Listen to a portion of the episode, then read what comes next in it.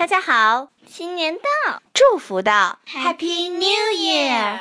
欢迎收听多纳双语电台。This is Joy here today. This is Grace. Welcome again. The song Are You Sleeping for you today?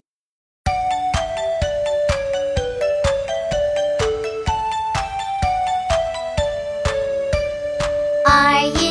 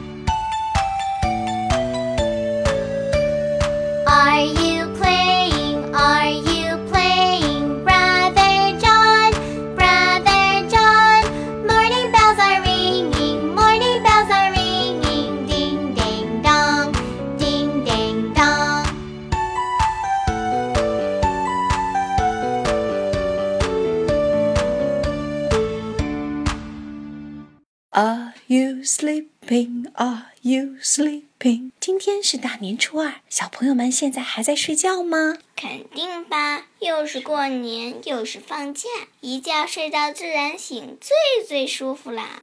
Grace，其实啊，早睡早起，坚持下来就是最好的习惯了。Brother John，John 兄弟，一家人每天早上都叫早。Are you sleeping? Are you sleeping? sleeping, brother John, brother John? Are you sleeping? Are you sleeping, brother John? Brother John, Joy，每天我也要给你叫早。Okay. Are you sleeping? Are you sleeping? Dear Joy, dear Joy. Good. 如果我早起也要帮你哦。Are you sleeping? Are you sleeping, dear Grace, dear Grace? Thank you。